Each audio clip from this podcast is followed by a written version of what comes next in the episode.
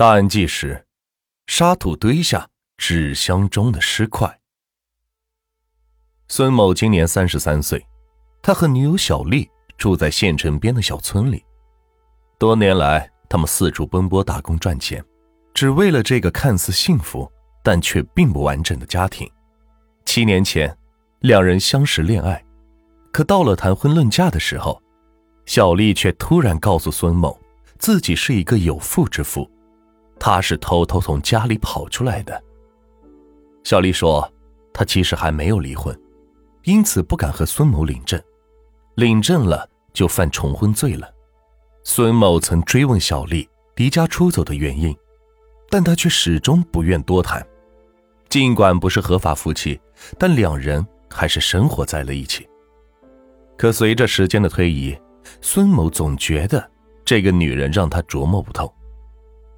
这一天晚上，从外面回来的孙某发现小丽不在家中，苦等了几个小时之后，他觉得事情不妙，手机关机，人眼不见踪影。无意中，孙某发现小丽的金银首饰全部不见了。小丽平时不戴首饰的，那天她突然把所有的首饰都戴上了，一种不祥的预感瞬间涌上心头。莫非小丽再次离家出走了？老杨是河北省某县的一家矿场的工人。这天夜里，他突然听到院里的狗狂叫不止。老杨上前查看，他竟然发现狗窝里有一块人的肢体。老杨和同班老张都觉得是难以置信，莫不是自家的狗刨开了谁家的坟墓吗？这一下可是闯了大祸。两个老汉是商量了整整一夜，他们决定趁着天黑。偷偷把尸块给处理掉。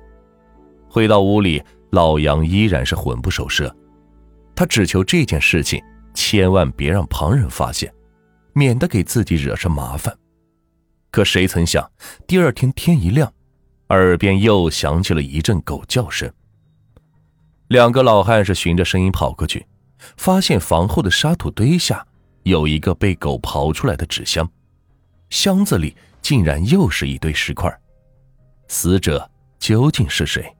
他又是被谁残忍杀害的呢？那其余的尸块又在哪儿呢？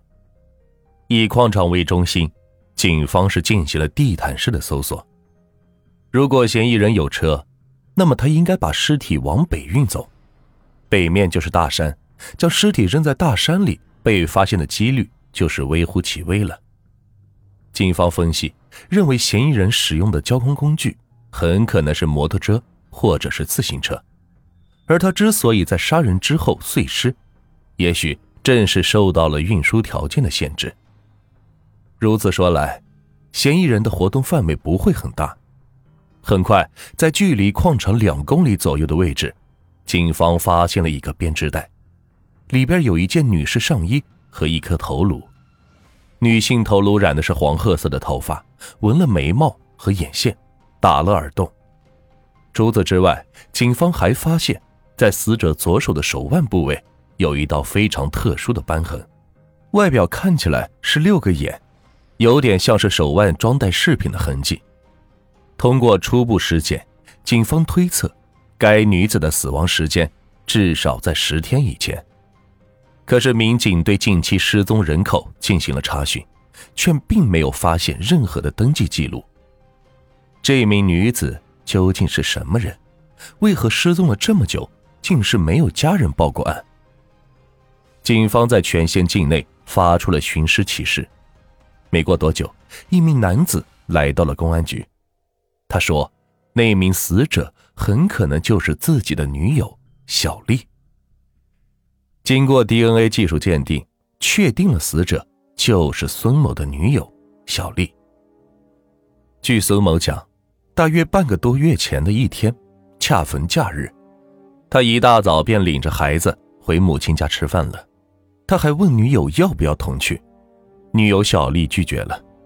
可是当孙某晚上十点钟返回家中的时候，他发现小丽已经不在了，而且家里的金银首饰也是全都不见了，包以及银行卡也都拿走了。